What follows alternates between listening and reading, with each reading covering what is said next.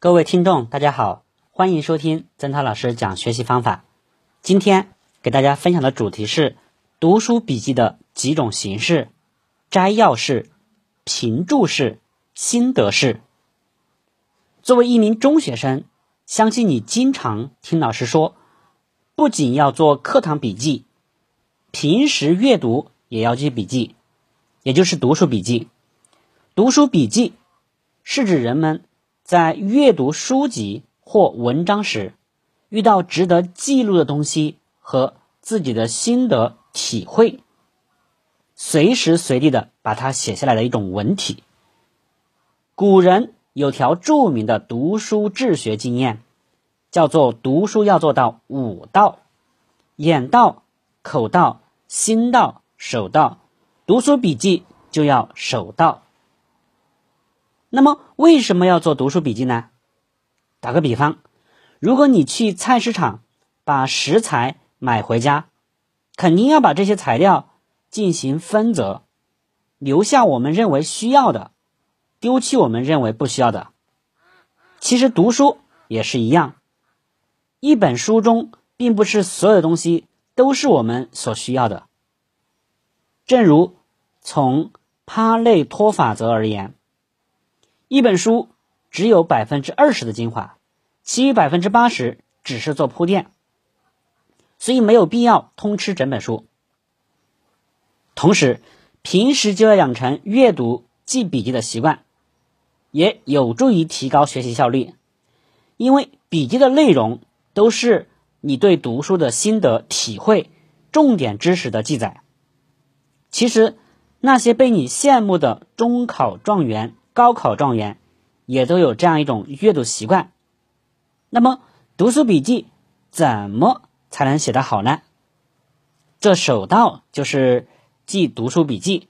读完一篇文章或一本书以后，应根据不同的情况写好读书笔记。常用的形式如下：一、摘要式。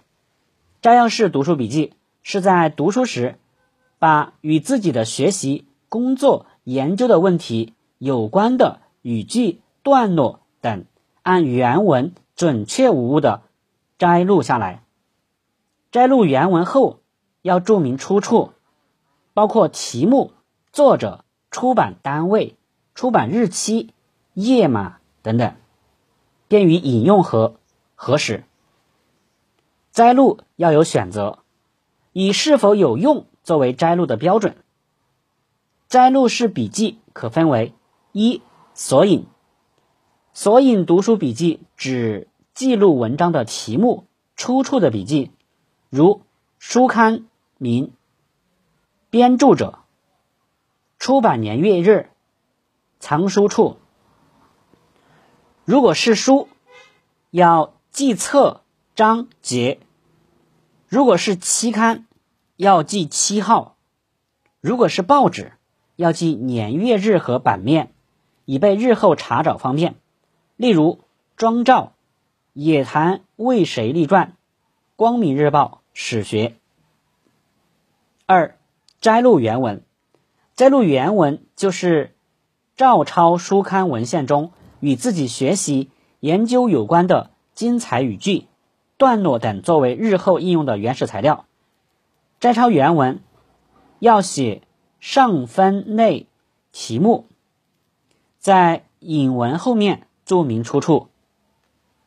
二、评注式，评注式读书笔记呢，不单是摘录，而且要把自己对读物的内容的主要观点、材料的看法写出来，其中自然也包括表达出笔记作者的感情。评注式笔记时。对摘录的要点要做概括的说明。评注式笔记有以下几种：一、书头批注。书头批注是一种最简单的读书笔记做法，就是在读书的时候，把书中重要的地方和自己体会最深的地方，用笔在字句旁边的空白处打上个符号，或者在空白处加批注，或者是折页。加纸条作为记号等等，这种笔记方法不但对书中的内容可以加深理解，也为日后查找提供了方便。二、提纲，提纲是用纲要的形式，把一本书或一篇文章的论点、论据、提纲挈领的叙述出来。提纲可按原文的章节、段落层次，把主要的内容扼要的写出来。提纲读书笔记可以采用原文的语句和自己的语句相结合的方法来写。三、提要，提要和提纲不同，提纲是逐段写出来的要点，提要是综合全文写出要点。提要可以完全用自己的语言扼要的写出读物的内容。提要除客观叙述读物内容外，带有一些评述的性质。另一种提要是对一篇文章或一本书的内容梗概做简要的说明。四、评注，评注是读完读物之后对它的得失加以评论，或对疑难加以注释。例如，鲁迅读啊他的读的一个杂志，其中有一段“心言无照”。那么这个杂志当中呢，他就谈到了西湖有严嵩和鄂王，《满江红》词时刻甚宏壮，词迹慷慨，书意受尽可观。莫题华盖大学士，后人磨去姓名，改题下言，虽属可比，然亦足以惩奸矣。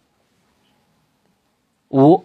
补充原文，补充原文的读书笔记是在读完原文或文章之后，感到有不满足的地方进行补充。需要注意的是，补充原文不是随意的加以补充，而是要围绕中心思想加以引申或发挥。三，心得是，心得是读书笔记是在读书之后写出自己的认识、感想、体会和得到的启发与收获的一种笔试。一种笔记，它有以下几种形式：一、札记，札记是读书时把摘记的要点和心得体会结合起来写成的。札记的形式是灵活多样，可长可短。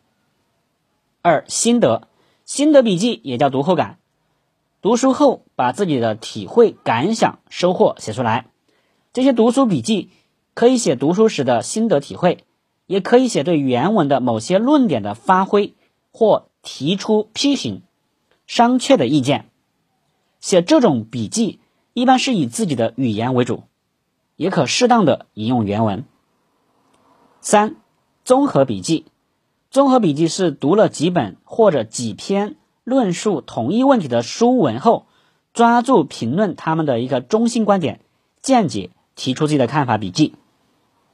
总之。做读书笔记啊，不仅能够提高阅读书文的效率，而且能够提高你的写作能力。这样，你不但学到了知识，锻炼了能力，还激发了自己的求知欲。好，我们总结一下读书笔记的几种形式：摘要式、评注式、心得式。